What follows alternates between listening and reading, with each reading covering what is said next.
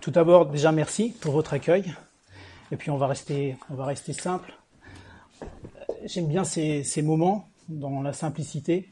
Et c'est vrai que on a perdu une certaine simplicité dans, le monde que l'on vit. Souvent, on, est assez compliqué.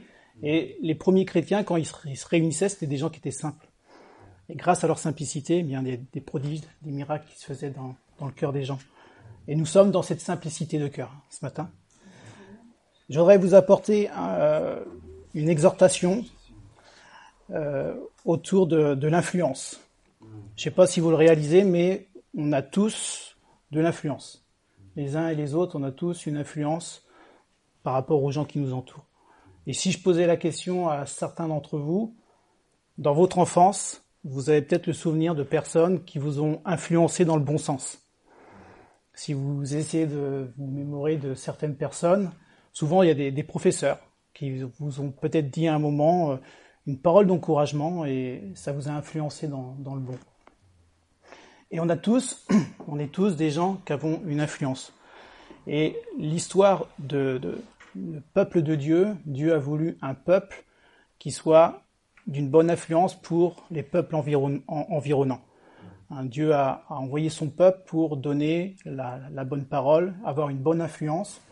Et aujourd'hui encore, nous sommes dans cet état. Euh, le peuple de Dieu doit avoir une influence. On, on, veut avoir une influence dans la région dans laquelle on est, sur la ville de Rennes, que, que la paix de Dieu puisse être sur, sur ces environnements, sur ces environs. J'aimerais faire une lecture avec vous dans l'évangile de Marc, au chapitre 2, donc Marc chapitre 2, du verset 1 jusqu'au verset 12.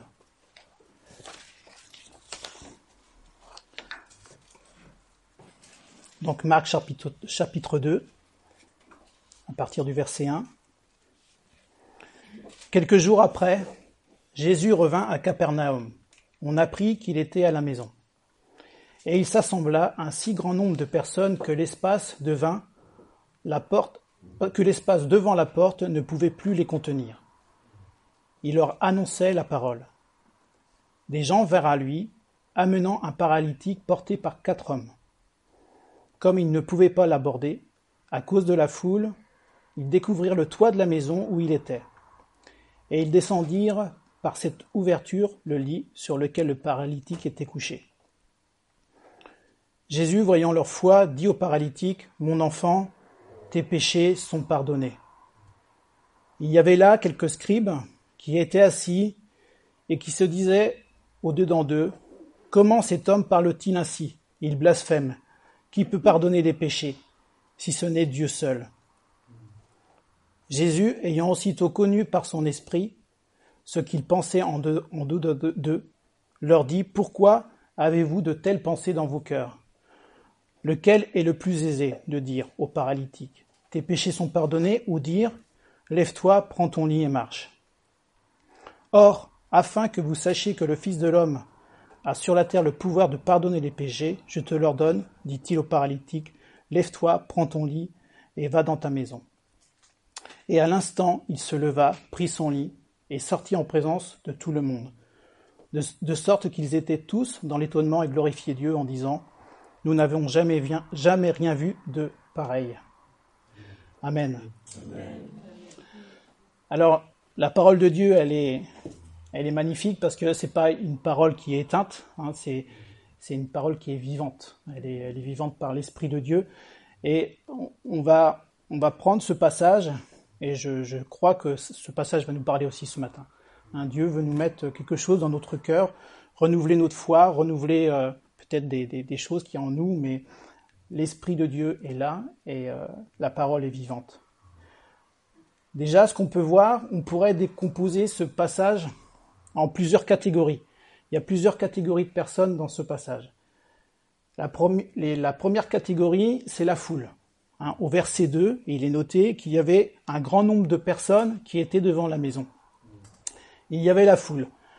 Et ça, la foule représente une grande majorité de personnes. En fin de compte, c'est des gens qui viennent, qui prennent toute la place, mais ils sont surtout là pour être des spectateurs. Ils sont là pour euh, être spectateurs, pour voir une situation. C'est plutôt des gens qui consomment. Ils veulent, ils viennent, ils se placent là. C'est un peu comme s'il y a un accident dans la rue. D'un coup, euh, vous allez voir toute une, foule de personnes venir autour de l'accident.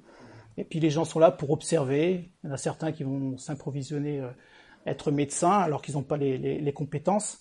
Ils sont là, c'est des voyeurs. Ils sont là, ils, consomment. Et leur motivation, c'est la curiosité. Ils sont curieux. Ils ont entendu parler de Jésus. Bon, c'est une bonne curiosité. Et ils veulent voir ce qui se passe. Donc ils sont curieux. Et par contre, par leur présence, ils sont là, c'est des badauds, ils sont en train de regarder. Par leur, par leur présence, ils nuisent. Ils nuisent à, quelque chose qui peut arriver. Ils nuisent. Inconsciemment, ils nuisent. Ils sont là autour de, de, de, Jésus, mais ils nuisent. Donc ils ont une influence. Ces gens-là ont une influence. Ils sont pas conscients, mais ils nuisent. Euh, ils freinent, en fin de compte, ce que, ce que, certaines choses qui doivent arriver. Donc ça, c'est la première catégorie de personnes, donc la foule. Ensuite, au verset 6, il est marqué qu'il y avait des pharisiens. Des pharisiens. Donc eux, c'est une minorité de personnes. Donc les pharisiens, c'était des gens qui étaient contradicteurs. Hein. Euh, ils sont là pour dénigrer.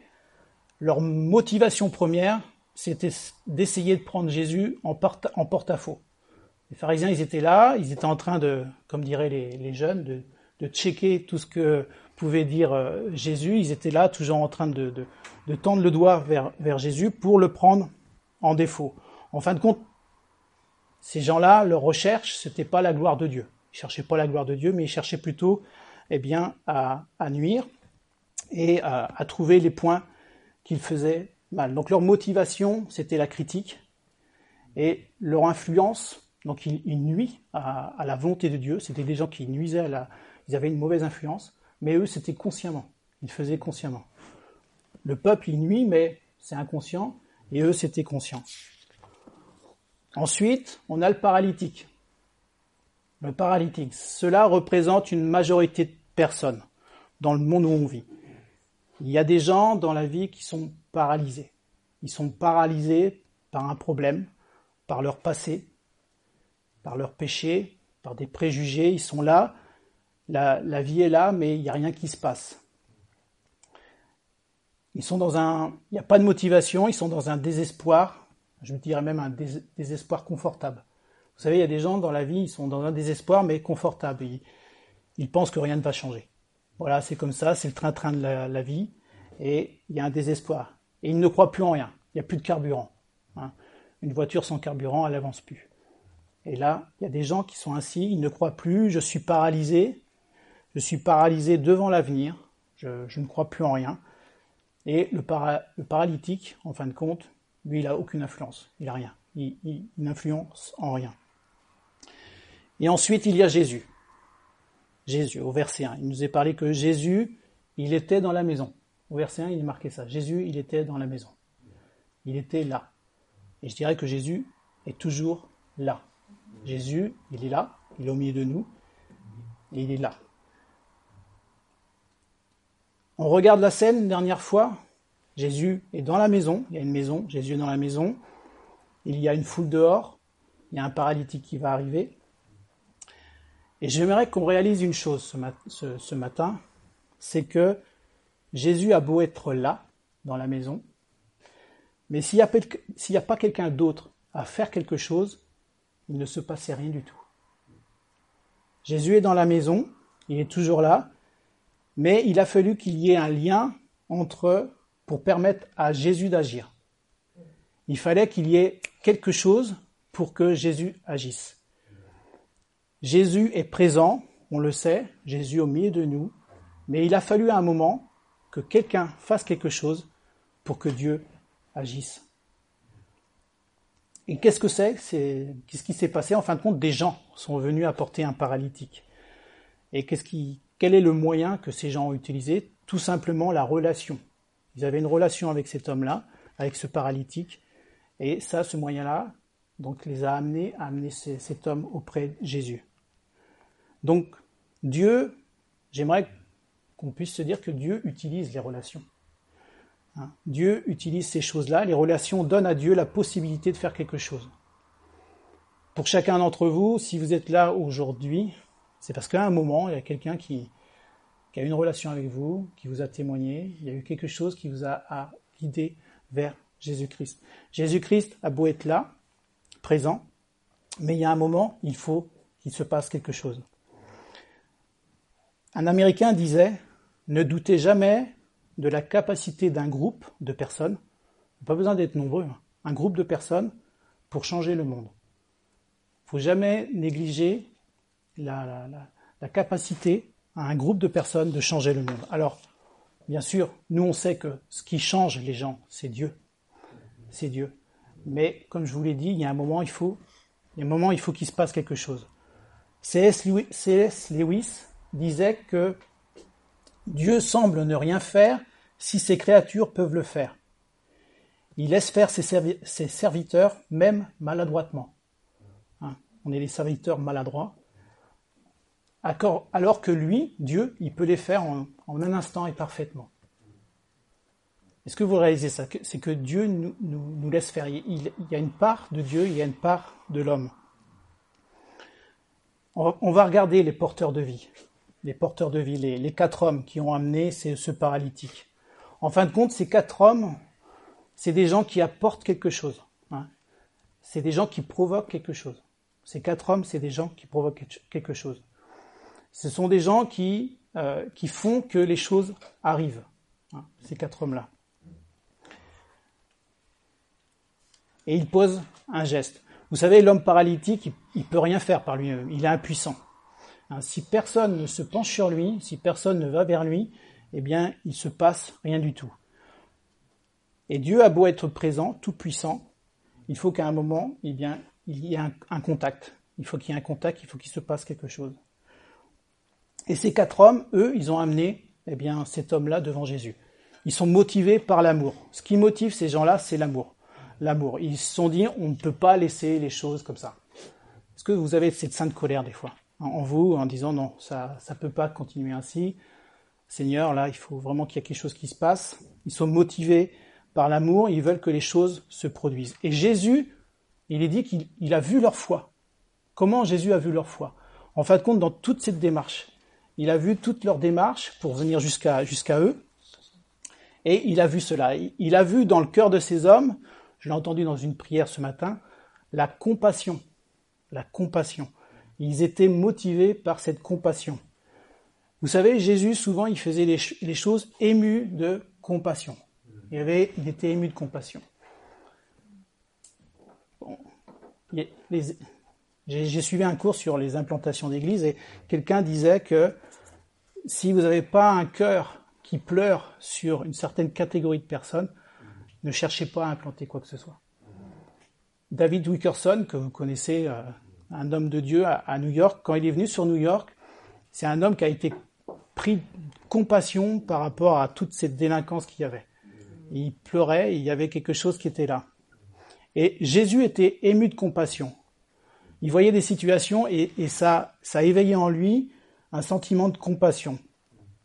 La capacité de ressentir la souffrance de l'autre. Mais pas uniquement euh, vivre des émotions, mais comprendre ce que l'autre peut vivre. Se mettre à la place de l'autre. Il savait que ce paralytique était pauvre, il était euh, soumis à, tout le monde, qui ne pouvait rien faire par lui-même, qui ne pouvait rien faire, il ne pouvait pas se remuer par lui-même, et donc il avait cette compassion. Et je pourrais même dire que nous-mêmes, des fois, on a besoin aussi que, on a besoin aussi d'avoir des, un ami. Hein. Des fois, il y a des moments où on est incapable de faire les, choses. des fois, on a besoin d'un ami. Et Jésus nous a dit qu'il ne nous appelle plus serviteurs, mais il nous appelle amis. Amen. Et des fois, on a besoin d'un ami. On a besoin d'un ami pour être rassuré quand on a peur. On a besoin d'un ami. On a besoin d'un ami quand on ne sait plus où donner de la tête. On a besoin d'un ami quand on se sent seul. On a besoin d'un ami quand on a mal. On a besoin d'un ami quand on se sent isolé. Et pour donner un sens à la vie. Et Jésus a cette compassion. Ces hommes-là aussi, ils étaient remplis d'une conviction. Ils étaient convaincus qu'il pouvait se passer quelque chose. Et je ne sais pas si vous voyez, mais le, plan incroyable qui a germé dans la tête de ces gens-là. Hein. Ils, sont, ils sont venus, il y avait un obstacle, ils sont venus avec le paralytique, il y avait un obstacle, la foule. Alors certains se seraient dit peut-être, bon, c'est peut-être pas le temps de Dieu. Il y a un, un obstacle devant nous. Repartons à la maison, c'est peut-être pour un autre moment. Non. Ces gens-là, ils se sont dit, bon, on peut pas passer à droite, on peut pas passer à gauche, mais ce qu'on va faire, on va passer par le toit. Je sais pas si vous réalisez, mais ils sont pas du tout conventionnels, passer par le toit. Donc là, le propriétaire de la maison, euh, ils sont en train de casser son toit. Je sais pas, il devait se dire, j'ai pas encore fini de payer la maison, je suis encore en crédit. Mais c'est des gens, eh bien, ils, passent outre les conventions. Hein. Pas à droite, à gauche, hop, on va passer par le toit. Et des fois, ça prend des moyens. Des fois, il faut, il faut se faire violence hein, pour, pour, pour avancer. Pour, euh, sinon, on tolère un moment, on tolère, on tolère, et, le temps passe. Le temps passe. Bien sûr, il faut doser. Il hein, faut savoir euh, le moment de Dieu, mais il y a un moment, il faut, on on peut pas toujours tolérer. Il faut, euh, il faut, faut, sortir de ces conventions-là. Il faut, faut arriver à, les dépasser pour que, eh bien, il se produise quelque chose. Et parmi ces hommes, il y a aussi euh, un esprit d'équipe. Un homme tout seul, il n'aurait pas pu prendre le paralytique. Et ça aurait même été un peu euh, complètement désordonné euh, d'essayer de prendre un paralytique par. Non, il, a fallu un homme, deux hommes, trois hommes, quatre hommes. Il a fallu quatre. Et donc ça, ça multiplie en plus les possibilités.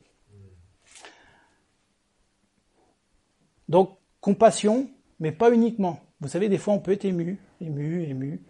On peut regarder la télé et puis euh, pleurer devant la télé parce qu'il y a un reportage sur telle ou telle région, mais les larmes, ça, ne change rien. Ça ne change rien. On peut aussi avoir toutes les convictions du monde en disant moi je crois ceci, cela, je crois telle ou telle chose. Vous savez, on est très fort là-dessus. Hein. Je crois, je crois, je suis contre ceci, contre cela. Voilà. Mais ça change quoi? Ça change, ça change rien du tout. Donc il y a un moment, il y a, il faut passer à l'action. Et donc, ces hommes-là ont pu produire eh bien le, miraculeux. Ils ont pu produire ce qu'on a entendu de, Jésus. Il dit au paralytique, lève-toi, prends ton lit et va dans ta maison. Amen. Donc, ces quatre hommes, ce qu'ils ont procuré par leur, leur conviction, leur compassion, eh bien, ils ont pu faire que Jésus ait guéri cet homme. J'aimerais euh, terminer ce, message par, par une définition de ce que doit être, euh, de ce que doit être l'Église. Donc, l'Église, c'est un, c'est tout simple. Hein. L'Église, c'est un corps de croyants dont la vie est dédiée à Jésus. Hein. on veut donner notre vie à Jésus et on sait qu'on veut constamment la, la remettre entre ses mains. Et puis, pour rencontrer des gens, l'Église est là pour rencontrer des gens dans le besoin. Hein. C'est ça, l'Église. Être sauvé, transformé, oui, mais pourquoi faire? Bah, Pour aussi que cela soit donné aux autres. Hein, on l'a lu, Jésus n'a pas cherché à, sa propre gloire, sa propre euh, faire euh, son business à lui. Non, il est venu pour les uns et pour les autres. Il a une vie qui a été dédiée pour les uns et les autres. Les, les charismes, les, dons spirituels, c'est pas pour nous, c'est pour l'autre. C'est pour l'autre, c'est pour les autres. J'aimerais terminer par une petite parabole des temps, des temps modernes, hein, une petite histoire. Alors je suis pas, je suis, je suis pas très bon à raconter les histoires. Mais comment? Sauf aujourd'hui. Sauf Je la trouve très intéressante. Il était une fois sur les côtes du bord de mer une station de sauvetage qui venait en aide aux naufragés des bateaux qui s'échouaient sur les récifs environnants. Le bâtiment de, cette station de sauvetage était simple. Il n'y avait qu'un seul bateau de sauvetage. Les membres de l'équipage de sauvetage étaient des gens courageux. Ils travaillaient jour et nuit et essayaient de rescaper les malheureux naufragés. Bien des vies ont été sauvées par cette station de sauvetage, à un point tel que la renommée se répandit dans la région. De plus en plus de gens ont voulu s'associer à cette station. Ils apportèrent leur support, de l'argent, et grâce à cela, ils ont pu racheter des bateaux, des nouveaux bateaux de sauvetage. Plusieurs membres de la station deviennent insatisfaits de la condition de la station, parce qu'il n'y a pas assez de commodité. Donc ils sentirent qu'il fallait bâtir un nouveau bâtiment. Ils achetaient des bons lits et remplaçaient les lits de camp par des bons lits. Ils ont décoré les pièces, ils ont mis des nouveaux meubles. La station devient tellement populaire qu'elle devient un lieu choisi, en fin de compte, pour des rassemblements entre membres. De moins en moins de gens étaient intéressés pour, de, pour des sorties et braver la mer. La, la station devint un peu comme un club. Mais dans toute la décoration de cette station et l'aménagement, il y avait encore, ils avaient gardé cette vocation, cette vocation de la station. On voyait sur les murs, eh bien, les, vestes de sauvetage rappelant les nombreuses sorties en mer. À peu près à la même époque, un grand bateau fit naufrage, rejetant dans la mer des dizaines et des dizaines de personnes. Le poste de sauvetage partit à la recherche des naufragés, et ils en trouvèrent beaucoup. Ils étaient trempés, sales, malades. Et ils les apportèrent dans cette nouvelle station. Le comité responsable du bâtiment se retrouvèrent entre eux et ils, prirent une décision de créer, en fin de compte, une salle de douche à l'extérieur du bâtiment pour l'usager des naufragés. Il y a un conflit qui se crée et le mois suivant, une réunion des membres du club a lieu et il y a une division. Certains étaient offensés de voir l'état lamentable du bâtiment, le fait d'accepter des, naufragés, sales, malades, le bâtiment commençait à se dégrader. Et ils insistaient, ces gens-là, pour dire que le club devrait maintenir ses activités sociales normales, les choses normales, pas plus. D'autres, d'autres personnes des membres disaient, eh bien écoutez, je trouve que la station a perdu cette vocation originelle.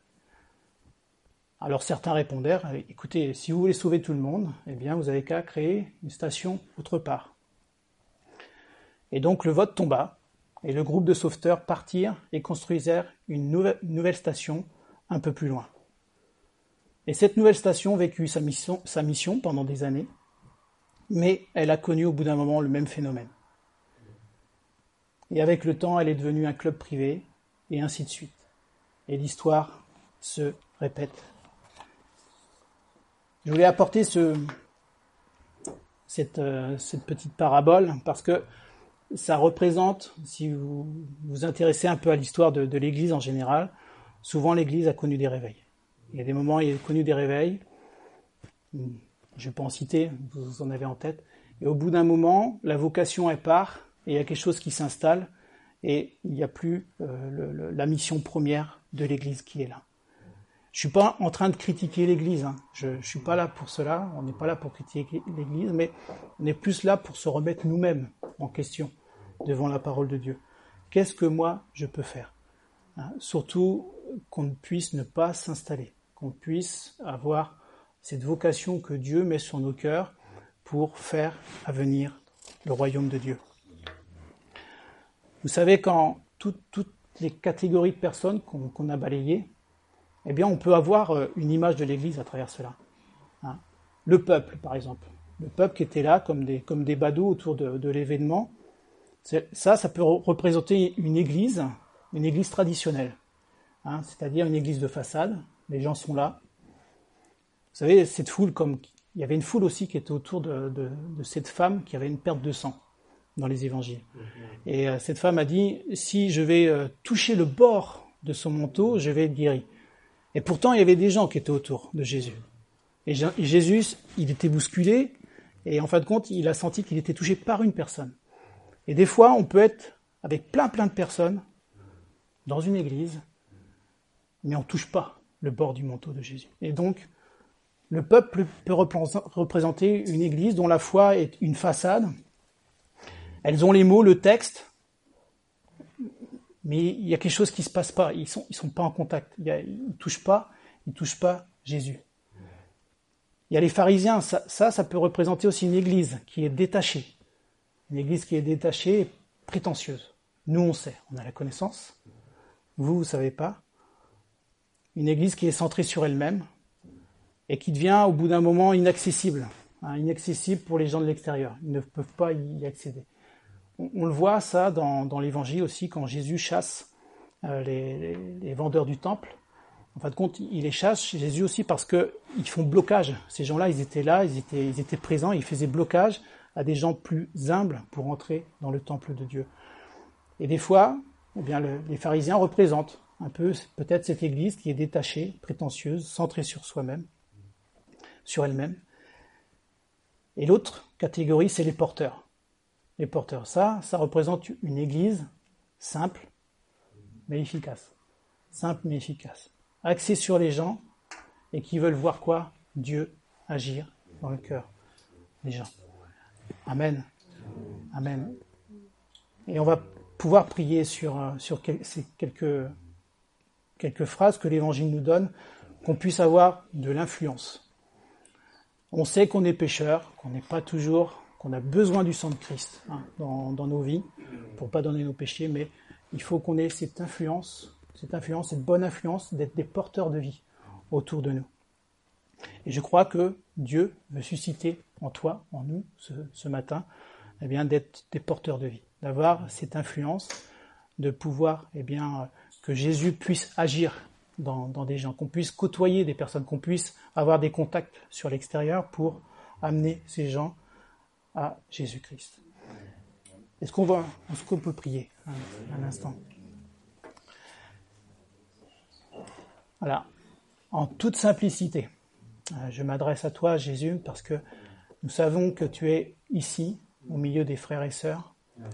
Et je voudrais que tu puisses, Seigneur, dans le cœur de, de, des gens qui se, qui se courbent, faire naître eh bien, cette, cette, cette chose en eux qu'ils peuvent provoquer, qui peuvent provoquer l'action de Dieu, qu'ils peuvent être en contact avec euh, les uns et les autres, qu'ils peuvent être des porteurs de vie.